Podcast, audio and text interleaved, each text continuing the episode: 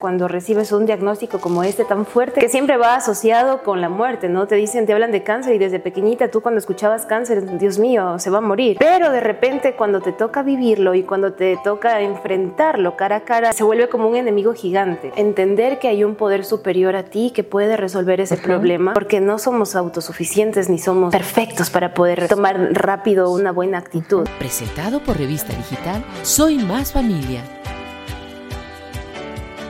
¿Qué tal amigos? Ya estamos listos para presentarles un nuevo tema de nuestro podcast Revista Soy Más Familia. Recuerden ustedes que en cada episodio vamos más allá de las revistas, de las páginas de nuestra revista.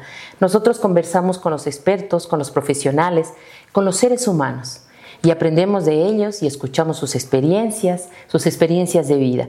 Este día tenemos una, una, invitada muy especial porque vamos a hablar del tema de resiliencia y de resiliencia frente a la enfermedad. Creo que no tengo que presentarla mucho porque es una persona pública, es una persona de medios. Ella es Sheila Castillo. Bienvenida, Sheila. Qué gusto tenerte acá. Anilú, gracias por todo este recibimiento. Me encanta estar acá en la Universidad Técnica Particular de Loja, en este espacio de Más Familia, y poder hablar de estos temas tan interesantes y sobre todo que nos llenan de, yo creo que de emoción y, de, y nuestro corazón también como que se pone un poco sensible, pero es importante porque nos hace sentir vivos. Y me encanta ese término que utilizaste de resiliencia, porque así es, somos seres en constante eh, proceso de resiliencia y a, veces hay tratamientos, temas, eh, circunstancias en la vida que nos dan esa oportunidad de poner en práctica estas habilidades. Sobre todo eso, que esas oportunidades, eh, esas situaciones o esas adversidades que nos, que nos pone la vida nos ayudan a ser resilientes, a poner en práctica esa resiliencia. Qué gusto, Sheila, que estés acá con nosotros. Yo rápidamente voy a leer un poquito de la, del currículum de Sheila. Sheila es comunicadora de profesión, ella tiene 36 años y son 18 años los que ha dedicado a ser comunicadora. Ella ama definitivamente la comunicación, es presentadora de eventos nacionales e internacionales, ha trabajado 8 años en televisión, programas de noticias y programas de variedades también. Actualmente es comunicadora de una institución gubernamental que es la Secretaría de la Gestión de Riesgos. Ya va allí como unos 10 años más o menos, ¿verdad? Así sí. es. Y recientemente también ha presentado ella su nuevo proyecto, pero de ese no les voy a contar nada, sino que ella misma nos va a contar. Parte importante de ese proceso de vida es, es este proyecto también. Y justo por eso te quiero hacer la pregunta. Nosotros vamos a hablar ahora de resiliencia frente a la enfermedad, eh, no a cualquier enfermedad. Vamos a hablar de cáncer. A veces escuchamos esa palabra y todos nos volvemos locos y lo relacionamos con muerte inmediatamente. Creo que la primera, la primera reacción que tenemos es significado o sinónimo muerte. Sin embargo, creo que vas a tener muchísimo que decir sobre eso. Y yo te preguntaría, no sé, como, como primera, tal vez te pasó por la cabeza cuando apenas recibiste el diagnóstico, ¿por qué a mí? Claro, claro que sí. Yo creo que es una de las primeras preguntas que se te vienen a la cabeza cuando recibes un diagnóstico como este tan fuerte, como tú lo decías, que siempre va asociado con la muerte, ¿no? Te dicen, te hablan de cáncer y desde pequeñita tú cuando escuchabas cáncer, Dios mío, se va a morir. Sí. Pero de repente cuando te toca vivirlo y cuando te toca enfrentarlo cara a cara, es como, se, se vuelve como un enemigo gigante, porque tú dices, eh, te llega todo y, y, las primeras sensaciones que, que, yo recuerdo es estar en shock, ¿no? de, de, de primero reírme, porque a veces cuando estoy en momentos difíciles como que me río, como que qué pasó aquí, pero viene esa pregunta tan, tan sincera que ya, que ya te la preguntas cuando estás a solas y dices, eh, ¿por qué? ¿Por qué? ¿Qué pasó? A lo mejor hice algo malo. A lo mejor estoy pagando castigo, algo. Y estoy pagando, o es y, un karma. Claro, y mira lo que le pasó bien, está bien hecho, porque unas veces cuando a alguien le pasa algo, dice, bien, está bien hecho. Se lo, eh, se lo merece. pero, pero de repente cuando sientes que sí. te está pasando, empiezas como a ver también el motivo y ya no te empiezas a preguntar por qué a mí, sino para qué. Esa es la, esa es la. Yo concuerdo exactamente contigo porque estamos más o menos este compartimos vivir. este vivir que ha sido genial y que ha sido una oportunidad para, para transformar la vida, es una oportunidad de transformación. Y como decíamos antes de entrar a este bloque, a este, a este espectacular espacio, es que hemos muerto y hemos vuelto a nacer muchas veces. Ah, y en ese volver a nacer viene también cargado de mucho aprendizaje y de mucha eh, experiencia de vida, que ya no, ya no te levantas de una caída como lo hacíamos con la primera caída, sino que cada vez te levantas más fortalecido. Yo creo que ahí viene el plano de ser resiliente, pero ser resiliente cada vez que te pasa algo como esto. Eh, exacta, creo que ese es el primer paso. Yo te hablaba cómo lo recibiste tú en la primera parte, obviamente es el shock, y hablamos de la ah, por qué a mí, y luego viene la siguiente etapa que es la de aceptación. ¿Cómo describirías tú ese proceso de la aceptación? Claro, viene la primera etapa en la que uno, Anilú, está en negación, ¿no? No sé si te pasó. Negación es uno la primera. Está en negación total. Yo mandé mis exámenes a Quito, a Guayaquil, a- a- a- al exterior. Decía, "Mm, están equivocados. Capaz los laboratorios de aquí en Loja no están funcionando bien. Confundieron mi prueba. Sí. Uno está en negación, pues, y la familia, pues, es muy paciente también. Y eso ya lo vamos a hablar más Sí. adelante, que es un apoyo también incondicional el que uno recibe por parte de quienes están cerca. Pero viene esta parte en la que uno no acepta. Entonces, yo creo que cuando ya te. ¿Te duró mucho la etapa esta de la Em, negación? Me duró como un par de meses, porque yo No me decía, digas. sí, porque se demoran, imagínate, acá en Loja hay un particular que se demoran un poco más en llegarte a esas pruebas, no sé Ah, si sí, es verdad, sí, es Entonces verdad. Yo, yo, yo parecía como de esa, o sea, esperaba como novia Son- de pueblo la prueba Ya. inmunohistoquímica que me diga que no. ¿Sí me? Porque ya enviaba la ¿Tú biopsia. esperabas que te digan que no? Claro, yo esperaba que me yo digan, estaba segura que era positivo lo mío. ¿qué ¿Cómo tal? le va, señorita Castillo? Su prueba así Ah, ha sido negativa. negativa porque hemos cometido un error. Y Ya. de repente, no, pues todas las pruebas apuntaban a que sí, que era un Ya. diagnóstico irreversible que inmedi- Ajá. inmediatamente pues conectaba Entonces- a un cáncer de mama. Ya. Y sí demoró un poco entonces, te duró como unos, como unos dos meses, dices tú, la negación. Claro, porque venían, sí hubo un par de biopsias que no, yo la primera no aceptaba, ¿no? Porque ya cuando me dijeron, Ajá. y luego me dijeron, bueno, vamos a hacer otra biopsia. Entonces ya, pues ya, ya la siguiente, ya, pues, ya no había necesidad de una tercera, ya Claro. había que empezar rápido el tratamiento para que no invada mi cuerpo, pues Claro. este enemigo que es. Claro que sí. Ahí pasaste Rápido. ya a la etapa de aceptación. ahí pasas a la etapa de aceptación en la que dices, ahora sí, tengo que buscar al mejor doctor, tengo que Sí. eh, también disponerme, porque es Tengo muy que importante que el paciente se Sí. disponga, que uno como persona diga, bueno, ya estoy, ¿qué tenemos que hacer? Eso. Disponerte a, disponerme a sanar, disponerme a alimentarme bien, disponerme a ir a las Sí, quimioterapias. todo, todo lo que te digan, ya ubicarte y decir, A ver, sí, lo aquí hago. estoy lista para hacer. Soy una soldada. A ver, ¿qué hay que hacer? Sí, así fue. Así fue. Ya, después de dos meses de negación pasaste a la etapa de aceptación y comenzaste con tu tratamiento. Ahí es cuando viene la, la situación compleja. El tratamiento no es sencillo. Imagínate. El tratamiento no es sencillo. ¿Te duró cuánto tiempo el tratamiento? Em, eh, más o menos unos seis meses. Unos seis unos meses. seis meses, Sí. claro, que fueron bastante, yo creo que de ir y venir, de, bueno, yo lo tomé con mucha comedia, o sea, soy muy cómica en mi Sí. vida en general, yo soy una comediante a tiempo completo. Sí. Entonces yo lo tomé con, con, con- yo creo que con gracia, ¿no? Porque Ya. iban habiendo muchos cambios, hubo, a los 11 días de la primera quimioterapia se me cayó todo mi cabello, entonces yo decía, eh, no me En la primera quimioterapia en se la te cayó primera, ya. a los 11 días. Ajá. Entonces, era algo que el doctor me lo había dicho y que yo decía, bueno, o sea, a mí no me va a pasar porque yo soy súper fuerte y tal. Pero cuando pasó, de repente Es que yo vino. estaba buscando en comprarme pelucas y cada peluca era más chistosa que la otra. Entonces, Sí, exactamente. Llegaban a visitarme y de repente yo parecía ya, como personaje. ¿Y ya te compraste pelucas? Ya me compré, pues. Yo, es que yo, yo, yo iba a pasar más adelante, según yo. Entonces yo decía, no, yo- no, no me puede pasar, yo tengo que estar preparada. ¿Y realmente tuviste problema y, y- y causó en ti una, no sé, un impacto muy grande el que te quedaste sin cabello?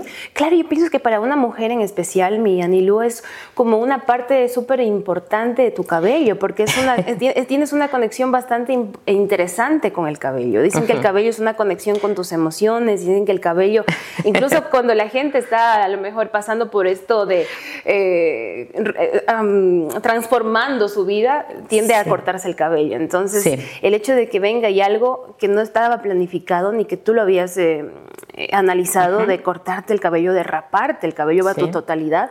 Y todavía de- tú muy joven y Claro. siendo una persona de, de imagen y televisión y pública. Exacto, y que te Ajá. digan, este, Te vas a va- sin- mamita va a tocar raparse el cabello. Sí. y de repente pues llego donde Tommy, mi estilista, entonces eh, le digo, Tommy, no lo pensemos más, dale rapando. Y éramos los dos llorando. Porque el uno era, no puedo creer que tu cabello tanto que le he cuidado y de repente estábamos los dos y ya, le digo, ya está, de una sola no quiero más dolor. Pronto. Pronto porque luego verlo caer como... Esto es muy... Es mucho más doloroso. ¿Para quién está pasando? también, siempre les aconsejo, cuando comienza a caerse hay que raparlo de una sola y uno queda bellísimo. Uno es un bebé En serio, yo, eso, eso. Yo era un poco cabezona, pero me sentía feliz mirándome al espejo y decía, esta es mi realidad. Y, y claro, y también con eso, no sé si a ti te pasó, pestañas y cejas. Claro, claro, pero y, y de ahí uno se vuelve también la maestra del maquillaje, ¿no? a mí no me gustaba, nunca me ha gustado como, como verme en ese lado de, bueno, ya estoy ahí y ya pasó. Entonces yo decía, no, tengo que buscar la manera de siempre tratar de comunicar a mi cerebro y a mi ser que, que estamos bien, que estamos bien, que estamos bien. Primero adentro, obviamente, que uno tiene que darse esa fuerza y ese ánimo, porque al fin del día, quien se ve en el espejo sin ese maquillaje, sin esa peluca y sin ese pañuelo, eres tú. Claro. Claro. ¿Las pelucas que compraste las utilizaste o no? Claro que las utilicé. y a veces ya me picaban o me hacían sudar mucho y me las terminaba sacando y las ponía a un lado en el carro. Ah, ya. ¿No utilizaste pañuelos? Utilizaba pañuelos, pero sentía que el pañuelo em, no era como mi estilo. Yo, ah, yo jugué mucho con el estilo como con la peluca, como que el pañuelo y la peluca. Entonces ahí va variando. Ah, sí, sí, sí, sí, sí, y además que muy jovencita. Imagínate. Muy jovencita, sí. La situación cuando uno ya está eh, de otra edad realmente a mí no me importaba el cabello y como la peluca pica tanto, a pesar de ser un, cabello natural, yo me veía disfrazada. Entonces, para mí el pañuelo fue la perfección y tengo una colección de pañuelos espectacular que no la quiero. Es lindo, es lindo porque a veces hago como exposiciones, es una cosa preciosa. Y, uno, y, uno, como que tiene cuando, cuando ve pues ese lugar donde están reposando pues estos eh, accesorios que uno utilizó tanto, uno los ve con tanto cariño porque dicen, eh, fueron parte de mi proceso. Eso por eso, por eso les tengo yo también tanto cariño. Cuando tú me dijiste en la primera parte que es ¿por qué a mí? y luego te dices ¿para qué? ¿Tú descubriste la respuesta a esa pregunta? Sí, sabes que yo siento que eh, soy una herramienta de Dios, primero porque yo siento que estoy viva gracias a Él. Entonces yo me daba cuenta que conocía como algunos eh, algunas personas, no necesariamente que estaban atravesando por cáncer, pero estaban atravesando por algo difícil y que se les hacía muy complicado como dar ese paso de, de, poder hacer un proceso, de poder sanar su ser, porque eh, yo me di cuenta que también parte de este proceso de cáncer era también gestionar mis emociones, sanar mi niña, eh, cosas que a lo mejor a veces desconocemos o a veces ignoramos y a veces decimos, bueno, es un tema médico nomás. ¿Tuviste que o acudiste a ayuda psicológica? Por supuesto, yo creo que hay que empezar por ahí. Yo acudí a, ayuda psicológica, psiquiátrica, hice constelaciones familiares. Todo lo que pudiste. Todo lo que más pude, porque siempre he sido una buscadora, incluso antes de conocer mi diagnóstico, buscadora incansable de mi sanación. Porque yo decía, tengo que romper esta cadena, tengo que romper este tema de que se va repitiendo en mi familia ciertos eh, factores. Y eh, sin duda alguna yo pienso que incluso el, tratamiento o este procedimiento oncológico fue parte de mi sanación, parte de que mi cuerpo dijo necesito sacar este dolor que tienes y lo vamos a hacer a través de un tumor. Ah, ya lo descubriste ahí. Sí, sí. Ah, qué genial. sí, y lo, y lo, ves con total eh, normalidad, ya no con, ya no con por qué, por qué a mí, sino para qué. Era parte de un proceso, era parte de una transformación y es totalmente necesario. Es como cuando tú tienes un uñero. Tienes que sacarte ese uñero porque no vas a poder caminar, porque no te vas a poner poner ese zapato tan bonito que te gusta. Es lo mismo. Y lo ves más simple. ¿Qué capacidades, no sé, qué aptitudes o qué de parte de ti no sé qué virtudes necesitas tú o tuviste para desarrollar esa resiliencia. Yo pienso que por un lado yo creo que es sumamente importante primero el tema del, como ya lo habíamos dicho, de la aceptación, luego entender que hay un poder superior a ti que puede resolver ese problema, porque no somos autosuficientes ni somos eh, perfectos para poder eh, tomar rápido una buena actitud. Entonces yo pienso que cuando sueltas esas riendas y, dejas que Dios en verdad actúe en ti, a través de ti, a través de las personas, comienza a ver este acto tan bonito de que tú comienzas a ser dócil, pero dócil en su voluntad. Comienzas a dar esos pasos, pero ya no en tu propio raciocinio, sino en su, como en su iluminación. Entonces comienzas a dar con las personas indicadas, comienzas a dar con los doctores indicados y todo comienza a ser una sincronía perfecta. ¿Siempre has sido creyente o a partir de acá? Yo siempre he sido creyente, pero siento que en este caso ya cuando uno llega a este momento oscuro del alma, uno se pone, yo me puse como en una a ver qué pasó aquí. Pues a mí me explicas. Sí. y, te quiero escuchar y te quiero ver y te quiero sentir porque yo toda la vida he, creído en ti, pero no te he sentido. que es mm, sumamente importante sentir su presencia, porque yo puedo decir que creo en Dios, pero es otra cosa muy importante que hay que aprender a sentirlo y aprender a verlo a verlo en un atardecer, a verlo en la sonrisa de tu hijo, a verlo en el abrazo de tu mamá, a verlo hay un sinnúmero de formas de verlo a Dios. Ahorita que dices tu mamá, ¿cuál ha sido ese proceso o cómo se involucró o cómo fue parte para ayudarte como apoyo, como sostén, tu familia, tanto en el tratamiento como eh, en enfrentar esta situación? Yo creo que aquí hay que ser súper real. Al principio, cuando me detectan esto, fue en el año 2020, finalizando, estábamos en un año de pandemia, no sé si recuerdas. Y en el tiempo de pandemia, pues todos estábamos aislados. Y de repente yo tengo la oportunidad de hacerme un chequeo porque justamente en este mes de octubre estamos con este tema de eh, la conmemoración o la, o, la lucha contra el, cáncer, de mama. Entonces, eh, con mi ginecóloga me dice, hagámonos, hagamos de tu chequeo habitual, pero también me gustaría hacerte un eco aprovechando que estamos en el mes. Y, y, fue solo por eso, ni siquiera porque por ningún Tú sabes cuando Dios ya tiene planificado todo. Uno piensa que es casualidad, pero yo pienso que son diosidencias. Es así, ya. Entonces, este, me hace el examen y me dice, como que palpando, me dice, yo veo algo aquí. Y era un milímetro, o sea, era súper diminuto. Pero, ¿qué pasa con tu cuerpo y tu cerebro cuando le dicen hay algo ahí? Sí, ya te... Se despierta algo. Sí. Y, claro, eh, uno tiene que accionar rápidamente. Entonces, ahí tenías que acudir a médico, aparte de la pandemia, y te tocaba con mascarilla y toda la cosa, y salir. Claro, entonces ahí la familia se vuelve como y, le comienzo a contar a mi hermana mayor de parte de mi madre, le digo, me está pasando esto. Entonces me dice, nada, todo el apoyo, voy a estar contigo y tal.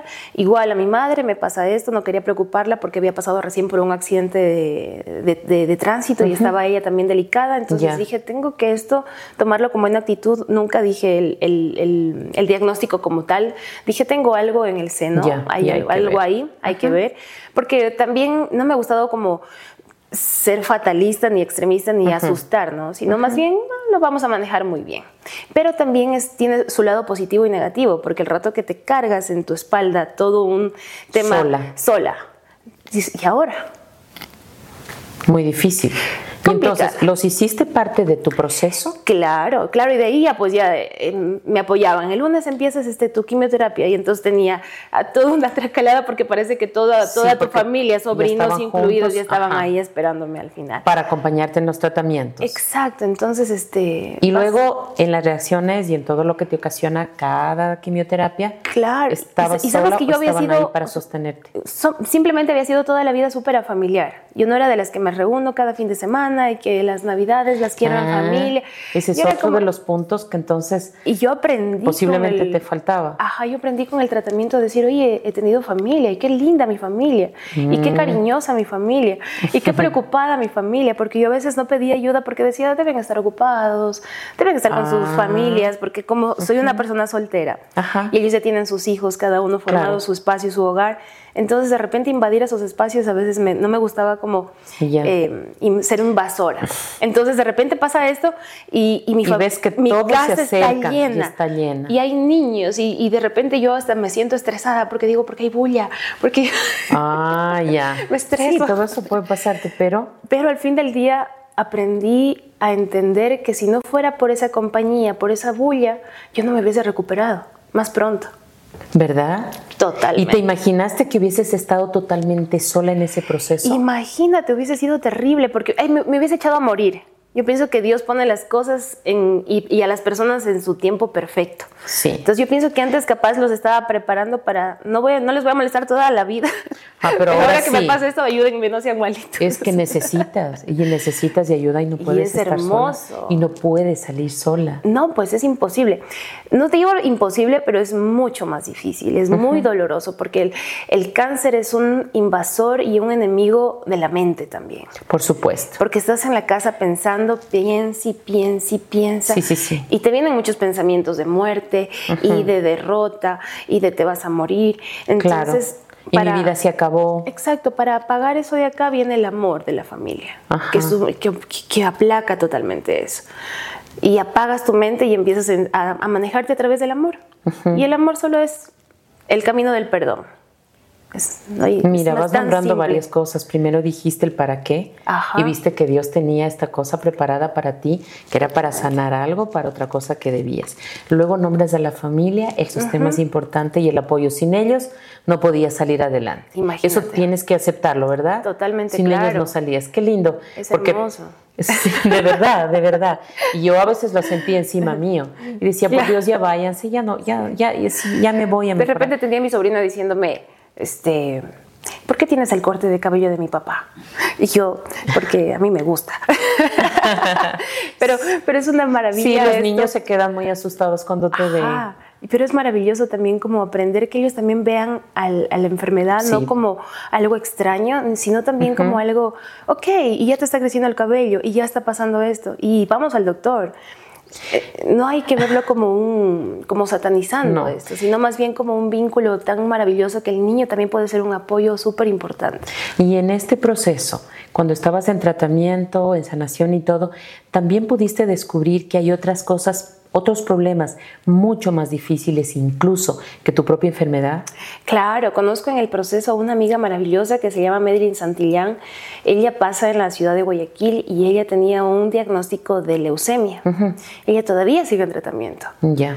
Y yo decía, qué valiente, porque yo no me atrevía a publicar una foto sin mi cabello, uh -huh. porque yo me producía y nadie sabía qué me estaba pasando, porque yo salía de repente con el cabello negro, de repente con el cabello corto, de ya. repente, entonces yo era... Pero es Sheila Televisión, modelo y todo, y tiene que exacto, estar regia siempre. Ajá, entonces yo lo, yo lo tomé así, más bien como algo que me divertía, como que lo tomé de lado así como, vamos a hacer de esto, más bien algo que no me va a atormentar, sino más bien como verle cómo le saco el, el, el provecho hasta para verme diferente. Pero ¿Y esta de- amiga? Y esta amiga de repente pone sus fotos eh, sin su cabello y comienza a publicar y me comienza a conmover tanto y le, y le escribo, ¿no? Y le digo, yo no sé de dónde te conozco, pero que de repente la tenía de amiga en mis redes sociales, porque si a veces uno tiene amigas que dices, ¿dónde la conocí? pero digo, te admiro porque admiro tu valentía y me dio como ese, esa, esa palmadita para decir, tú también lo puedes hacer. Te puedes desprender de quizás todo esto que está como un poco superficial, que está bien, que no está mal, pero puedes empezar a verte ya sin tus pelucas y verte bien y sentirte libre. Y le dije, oye, te voy a tomar la palabra. Y conocí a ella porque es una, ella también es muy creyente, ella es fotógrafa incluso del- de, de todo este tema de, de cuando hacen estas fiestas de, de religiosas, de, del Jesús del buen suceso o algo así. Entonces ella dice, no te imaginas la conexión que yo tengo y no te imaginas cómo Dios ha trabajado en mí y cómo Él, a través de cada procedimiento, a través del dolor, entiendo su dolor. Y yo, wow, era impresionante. Entonces, me imagino que de esas, así como ella, tal vez no sé si en el mismo nivel, Sí. pero encontraste muchas personas que te dieron esa luz Por y que fueron a- que nunca habías visto en tu vida, que no eran familia. Exacto, Pero que te y que daban dices, esa- este, y fi- incluso personas que ya iban más allá, que yo llegaba Ajá. a las quimioterapias y me encontraba porque siempre soy amiguera, y yo no me puedo quedar Sí. callada, yo estaba aquí esperando la entrevista y ya me hice amiga de la señora que estaba en la recepción. entonces yo llegaba a cada, a cada, a cada quimio, entonces yo veía gente al lado así, entonces yo, ¿cómo está? ¿Cómo le va? Verá, le cuento. Verá, para que no se le caiga el cabello, usted ve. Tiene que O- ser, de hecho sí se comparte Sí, esas cosas. de- o también en medio del proceso de, recib- de cuando recibes la quimioterapia, otra te dice te va a ayudar, no sé, el veneno de no sé qué, de escorpión, o te va a Claro. ayudar esta agüita de tal, y tiene que tomar aquello y el otro. Y vas viendo esta gente tan linda que está en las peores condiciones y que te da una esperanza y es un aliciente. Y es maravilloso, porque a veces De de la persona que menos te esperas recibes el mensaje más alentador. O sea, me acuerdo que estaba un día en, en la quimioterapia y entonces una señora eh, muy delgada, muy delgada por la quimioterapia, Ajá. supongo. Entonces eh, yo le decía, es que yo siento que me he hinchado. Entonces ella me dijo, no te imaginas, dice, lo, que, lo bonita que yo te veo. Lo bonita que yo te veo, no tienes idea. Y a veces uno no se da cuenta de eso, porque uno está viéndose desde lo peor. Y a Claro. veces en estos puntos y en estos casos, cuando vemos que hay personas que la están pasando realmente por momentos difíciles, uno mm, no se está llegando a ver con ese amor, como a lo mejor Dios te está viendo, como a lo mejor esa persona me está viendo. Mm, esto también aprendiste. Claro. Mira, que vamos nombrando cada cosa, ya vamos entre, creo que cinco cosas. armando todo lo que yo no pensaba que había, pero estaba dentro de mí. ¿Tienes, no sé, si alguna experiencia o alguna anécdota en el proceso con la familia o con la gente que te encontraste? No lo sé, que puedas compartirnos tal vez. Claro, yo creo que aquí Hubo una amiga que siempre estuvo también detrás, que era Jimena Valdivieso, que es una doctora muy querida. Entonces, cuando, cuando ella se enteró, pues estuvo ahí detrás de mí. Entonces, yo te, en esto que te decía que compraba las, las, las famosas pelucas, llega un día a mi casa, entonces yo la quería sorprender, ¿no? Entonces, sí. le digo, mira, me le digo, soy una drag queen. Y te pusiste. de repente, yo llevo una, peluca. que me llegaba acá porque yo la había pedido por internet, pero se veía súper diferente, era expectativa realidad. Ya, ah, ok. Y no se mataba de la risa, o sea, se cogía el estómago porque después le digo, no, no, le digo, soy Sansón. Si has visto, le digo cuando Chespirito hace de Sansón. Y estabas con otra peluca. Entonces se volvía como un, me dice, eres una comediante tiempo completo, basta ya, dice, o sea, vengo, a, vengo yo a darte alegría, pero termino yo siendo la que tú me haces reír o, cosas así, o, de repente que llegue, llegaba y me pitaba así como, ¿qué fue? Te estoy esperando abajo de, tu casa, nos vamos a irte a vacunar, porque en ese tiempo pues este, ya había el ah, tiempo de las... Eso más, estaban las vacunas. Las vacunas de... claro, entonces yo, yo me había estado haciendo como un, imagínate, en la casa que estábamos haciendo teletrabajo y tal, yo estaba en reposo, pero yo me estaba haciendo una transformación y todo, y me tocó bajar ese rato así como estaba. Entonces le digo, soy una drag queen ahorita, pero me vas a llevar así a que me vacunen. Entonces llegaba yo así toda producida. sí. porque no había tiempo de nada, porque tenía poco, poco tiempo desde salir de su consultorio para llevarme aquí justamente en, la UTPL que estaban vacunando. Sí. Eh, y, era, y era lo bonito, le digo, nunca me he acercado tanto a una amiga y nunca una amiga ha sido como una hermana para mí. Entonces era como ese vínculo que tú generas incluso con las amigas que están cerca, porque me acuerdo clarito también y otra de, estas anécdotas era que después del día de mi operación, sí. otra amiga hermosa que, que tengo, que es Lola Ruiz, eh, no me daban de comer pues en, el, en, la, clínica, porque obviamente no podemos comer, tú bien sabes. Pero yo estaba con el efecto de la anestesia, entonces yo decía, denme de comer. Y estoy pagando aquí, denme de comer. Tengo hambre, ya no he comido 48 horas, tengo hambre. ¿Qué fue? Pero es un efecto obviamente de la anestesia. Le llamo a mi amiga y le digo, Lola, necesito por favor que me traigas galletas María y un yogur. Por favor, no sé cómo lo vas a meter, pero lo tienes que traer. Yo no sé qué hizo, pero esa mujer llegó. con las galletas y con el yogur y en efecto me lo comí. Ya lo que pasó después y que me vino toda una náusea, pues ya no les voy a contar. Por supuesto, porque eso te... Pero de esas amigas que no les importa romper los protocolos, incluso de, de, las clínicas, y que dicen, estoy aquí y no me importa, y vas a vivir. Eh, dentro de lo que has dicho, creo que están las cosas que quería ahora preguntarte, que alguna estrategia o recurso que tú has utilizado para seguir con esa mente positiva y que puedas compartir con nuestros lectores, con nuestros oyentes, sobre a lo largo del tratamiento, no sé, eh, como, como pinceladas, como tips, ¿Qué necesitas cuando una persona se entera que está enfrentando esto? ¿Dirías, por ejemplo, que, que, que minores su tiempo de negación? Yo pensaría que sí, yo pienso que hay que actuar rápido en estas cosas, no hay que mm, como esperar mucho tiempo porque cuando uno ya está con este conocimiento de qué es un cáncer, el cáncer es, puede ser en algunos casos súper rápido, puede ser en algunos casos muy invasivo, puede ser en algunos casos que ya esté en cierto grado, entonces sí, eh, ponerle mucha aceptación, ponerle mucho amor, buscar eh, los, no, tener miedo de pedir ayuda, porque uno a veces este, se queda callado y ahora, y ahora, eh, ¿qué hago? O por último, que no tengan miedo si incluso no hay los recursos. Porque yo encontré un montón de gente que me dijo, te doy una mano, te doy una mano, te doy una mano. Entonces, abrir la boquita. A ver, me está pasando esto, ¿me pueden ayudar? Golpear puertas. No hay nada más. Yo, pero yo pienso que hay que tener vergüenza de robar pero de pedir ayuda jamás. Entonces, pedir ayuda. ¿Y eso lo hacías antes de? Quizás no, era una persona como muy autosuficiente y como desde niña me crié sola y me crié con mi papá y me crié muy independiente, trabajé desde los 13 años. Claro. Entonces era una persona como que Ah. mi vida, mis cosas, mi departamento, el carro, mi, mi, mi, yo, yo, yo, yo y, y- y como mi espacio, mi metro, no me, no me invadas. Sí. Y de repente viene algo que parece negativo, Sí. pero que me dice, te toca abrazar a tu familia, te toca que te vengan a visitar, te toca que te acompañen.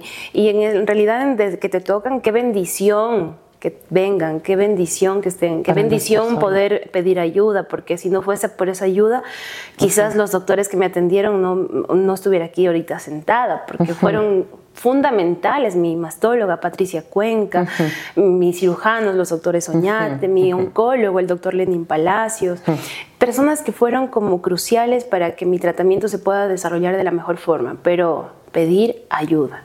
A pedir ayuda. Sí. Pedir ayuda. Sí, claro, no te van a regalar todo. Claro, Porque claro. tiene que obviamente costarte, porque Por la salud supuesto. también, para que valores tu vida también. Tiene que costar, así es. Pero sin duda alguna hay gente de muy buen corazón. ¿Qué, qué más has descubierto en ti cuando hablamos de resiliencia, Ajá. que es esa capacidad que tienes ya y que te, cada uno depende de su creencia. A mí también creo que me la, solo Dios me la puede regalar para hacerle frente a esta adversidad. ¿Y qué otra capacidad descubriste en ti?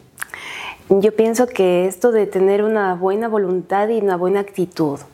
Sí, porque uno, yo, eh, cuando por ejemplo me decían haz trámites, yo era de las personas que no me gustan los trámites. Ya. Cuando me dicen, este, le voy a dar este papelito con un montón de requisitos para que vaya por favor a la ventanilla, y yo me comienzo a derramar, así como me comienzo a dar la chiripiolca. así. Sí.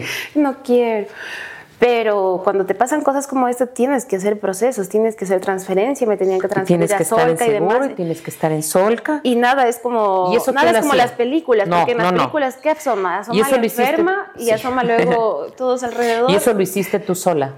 Y me, y me tocaba, porque no, y tuve un apoyo importantísimo que era mi hermana mayor, que era Paulina. Ya. Paulina estaba pendiente, tenía mi historia clínica y ella sabía pues lo que me pasaba, incluso hasta con el nombre de cómo se llamaba el tumor. Ya. Entonces cuando le preguntaba a los doctores, Es que ella parecía. Ya. como una doctora, sí, tiene una Y ella te ayudaba a hacer todo este trámite que hay que hacer en, en el Seguro Social, Ajá. en Solca y en esas cosas. Y claro, y hasta Ah. el día de hoy, que fue ñaña, tiene cita el 16 de octubre a las 2 de la tarde. Y a partir de ahí te acercaste más a tu familia.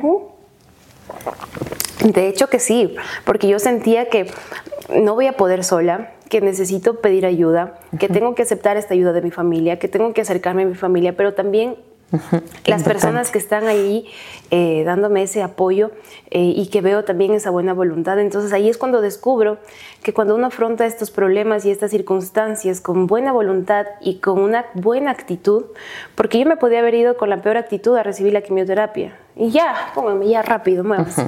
O llegar con una actitud, muchas gracias doctora, le agradezco a las personas que están ahí, porque uno tiene que agradecer, porque si no fuera por esa enfermera, si no fuera por esa señora de limpieza, si no fuera por ese doctor que está ahí, no estuvieras, mamita Todo lo que me linda. estás diciendo, ¿ya lo tenías dentro de ti o lo has ido descubriendo? O sea, lo en tenía quizás, pero no tan desarrollado, porque lo, lo- cuando te pasan cosas fuertes, vives esas cosas con intensidad.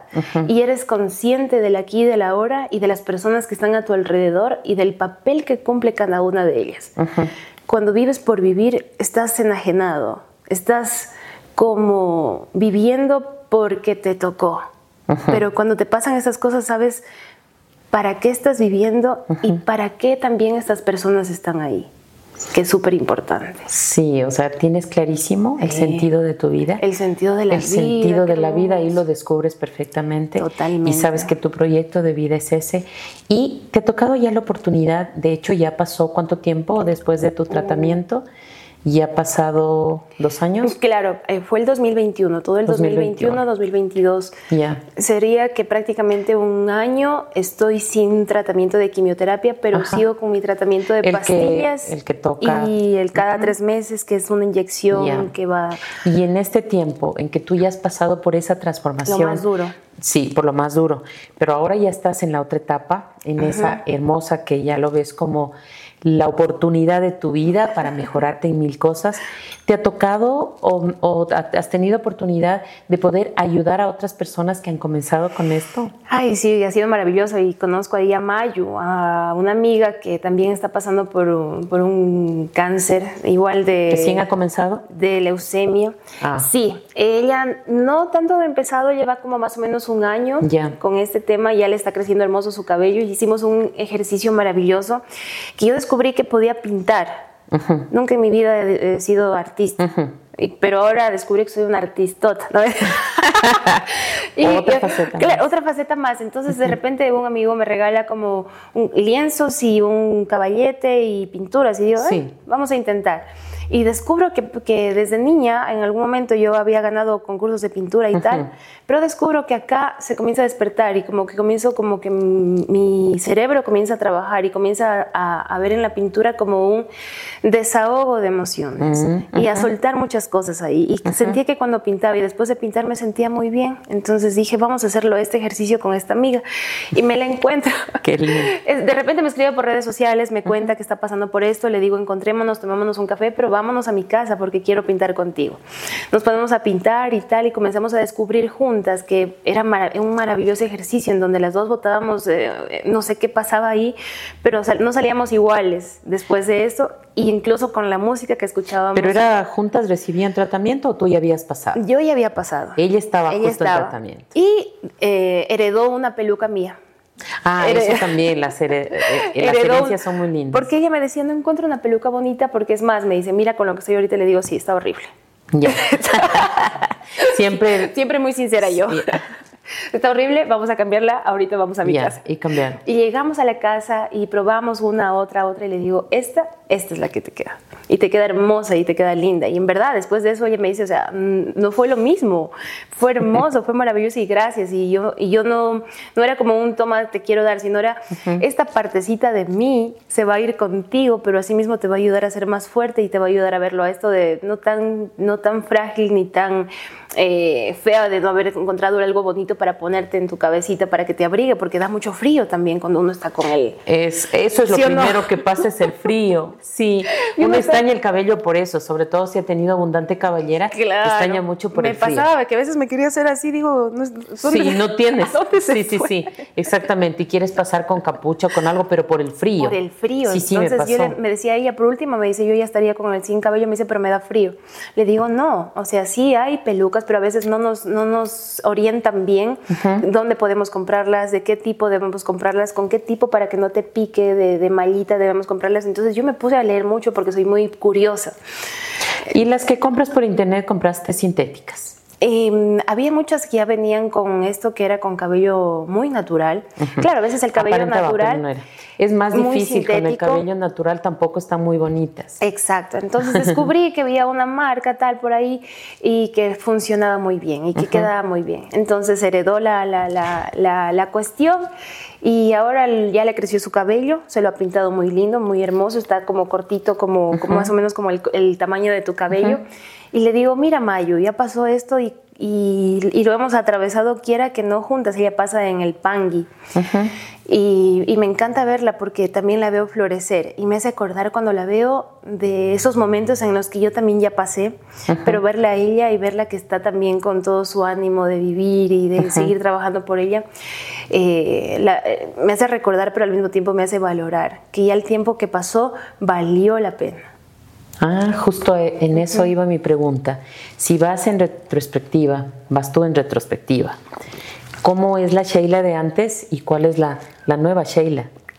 Mm, yo creo que la de antes, y justamente ayer estaba poniéndome a escuchar, estaba yo de invitada para una conferencia, se llama de eh, mm, Mi Peor Historia, algo así, que me invitaban Alexitos Cárdenas, que tiene por ahí su, un tema con jóvenes. Entonces yo escuchaba esa entrevista del 2019. Ya.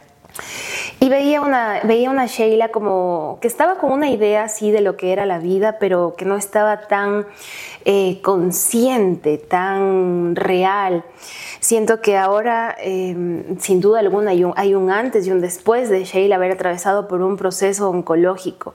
Siento que tengo más sensibilidad no sé si me he vuelto un poco como más sensible, más llorona, pero es lindo, porque antes era como muy dura y como no hay que llorar y no, hay que, no hay que mostrar las emociones y hay que siempre mostrarse rígida y, empoderada y una diva, una, una, una, una, regia. Pero de repente me bajo del ego con este, con este proceso y empiezo a sentir que está bien llorar y empiezo a sentir que está bien hablar de tus emociones y empiezo a sentir que está bien dar este tipo de testimonios que puede salvar muchas vidas. Y pienso que está bien ser transparente, mostrarte tal y como eres porque la gente no se va a quedar de cómo Sheila se vestía ni cómo era de bonita ni cómo era de presentando eventos, se va a quedar con lo que recuerde de ti en cómo la hiciste sentir cuando tuvo la experiencia de conectarse contigo que eso es más importante de todo lo anterior que te acabo de decir. Después de todo lo que pasaste, ¿todavía tienes miedo a la muerte? Sabes que la veo con mucho amor, la veo con mucho amor, porque la veo como, como si es que me llegara a pasar, voy a descansar. Pero le tengo como un poquito de respeto porque hay muchas cosas que quiero vivir, porque uno tiene muchos anhelos. Y, empecé a tomar en cuenta que tengo muchos mucha lista de deseos por cumplir. Y, comienzo, y ahora he comenzado como, quiero cantar y quiero pintar y quiero viajar y quiero, y quiero conocer este lugar y quiero conversar con esta persona y, quiero, entrevistarlo a él. ¿Quieres hacer ahora muchas cosas? Ajá. Que antes quizás decía, ah, ya, ya pasó mi tiempo, ya no. Ya está. Pero ahora, ¿por, ¿por qué no? Estoy viva estoy viva, tengo este día. Y si no llamé a alguien, pues tengo este día, voy a llamar, voy a buscar. Ah. Eh, te vuelves más como despierta ante la vida. Ajá. Ah, qué lindo. Eso es lindo, eso es lindo. Eso, es lindo. Y eso creo que eso creo que nos pasa a todos. Sí, ¿no? Sí. Si yo te digo a todas las personas, no sé, les acabaron de decir que tienen un cáncer, ¿qué les dirías tú? En este momento. En este momento, preciso de su vida, recién les dieron su diagnóstico. ¿Qué les dirías tú? Respirar, respirar, respirar, respirar, porque una de las cosas más bonitas es como calma, la respiración te da calma, porque es como que le estás diciendo a tu, a tu cerebro y a tu ser que estamos vivos por hoy y que... Muchos no lo han logrado. Ajá, y que pase lo que pase, hay las herramientas hay procedimientos, hay tratamientos médicos, hay medicación. Imagínate esto hace unos 40 años atrás, cuando la ciencia no avanzaba mucho, cuando aún no sabíamos si es que hacían efecto o no las quimioterapias, cuando habían muchas terapias alternativas que al fin los doctores no sabían qué mismo te salvaba o te terminaba matando. Entonces, tener ya hoy en día este tipo de tecnologías, este tipo de médicos, que a mí me encanta porque aquí en Loja tenemos muy buenos médicos. Por supuesto. Yo daba el nombre de mi oncólogo y decía, pero si es el mejor oncólogo que tenemos en el país, a él lo invitan a exposiciones en México y en Estados Unidos cada vez. Entonces, buscar eso también, buscar eh, en la medicina y en, el soporte médico el mejor soporte y el mejor apoyo, pero también poner de nuestra parte, poner de nuestra parte para alimentarte bien, por ejemplo, que eran cosas que yo no las hacía. Para alimentarte bien, eso eres más Porque yo era, claro, yo era la persona que trabaja, trabaja, trabaja, trabaja, trabaja de mañana en el noticiero, de ah. tarde en el evento, de noche en el otro evento, y llegaba a la casa y de repente decía, oye, no, no almorcé, no, no, no cené. Ah. Y a partir de aquí también aprendiste eso. Ah, claro, entonces a la persona que está atravesando por esto, fijarse mucho en su alimentación, aunque parezca simple eso, pero primero tomarlo con mucha calma, que es difícil, pero no nos queda de otra. a partir de esta experiencia es que nace tu proyecto, creo que con eso vamos a concluir. A partir de eso nace tu proyecto. Claro, Sheila Vida. Vida Podcast. Y yo le decía a la Jime que también ella hacía televisión en algún tiempo, en algún medio de comunicación, compartíamos algún espacio y le decía, Jime, algo tiene que salir de esto. No puede ser todo el, todo el rato que sea como dolor, dolor y drama. Y yo, yo necesito que esta serie de Netflix sea contada. Ya. Porque me sentía en una serie de Netflix, en una, en una película, en la película jamás contada. Y yo decía, siento que estas historias, esta gente que yo voy conociendo en el camino y en el proceso, más gente tiene que conocerla, más gente tiene que saber que hay personas que dejan huella y que pueden transformar tu vida solo con el simple hecho de conocer su historia. Porque no nos vamos igual después de conversar con una amiga que te dice, o de esta conversación que estamos teniendo juntas algo yo voy a rescatar de lo que estamos conversando aquí y algo quedará de huella en ti.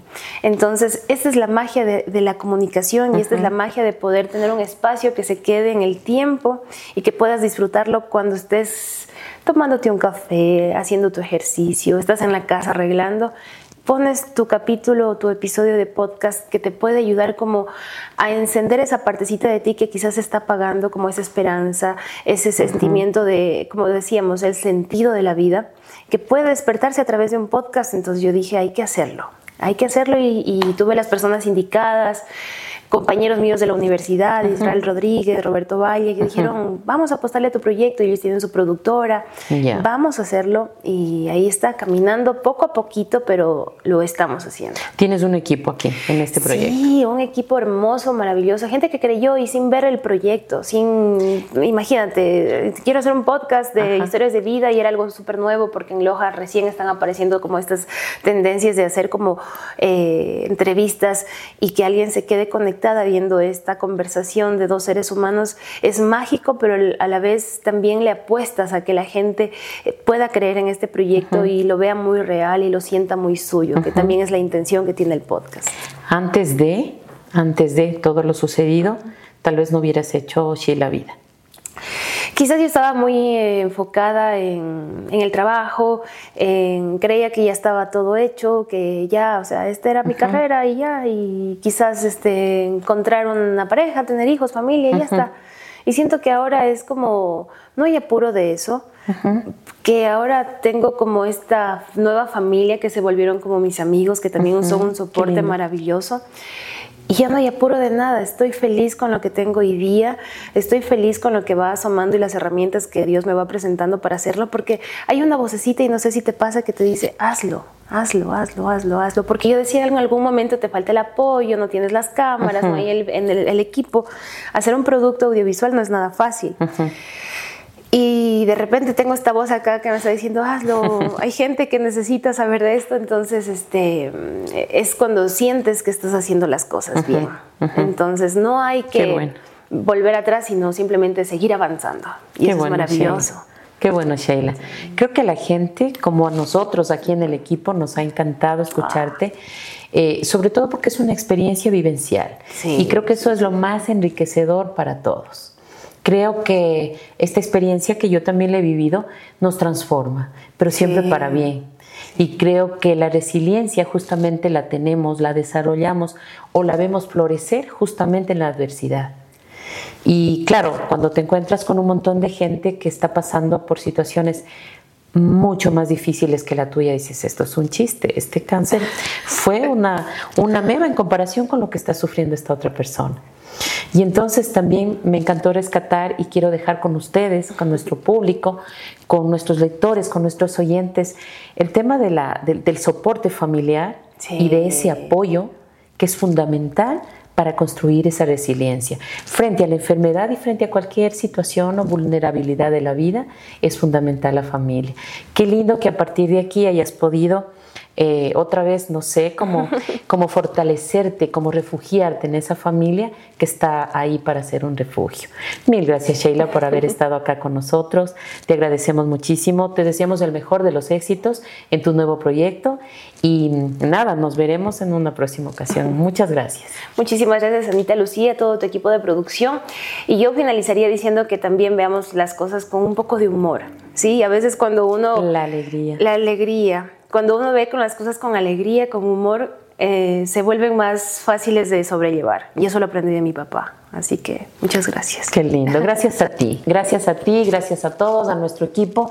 Y no se olviden, por favor, de seguirnos en nuestras redes sociales, nuestra revista digital Soy Más Familia. Presentado por Revista Digital Soy Más Familia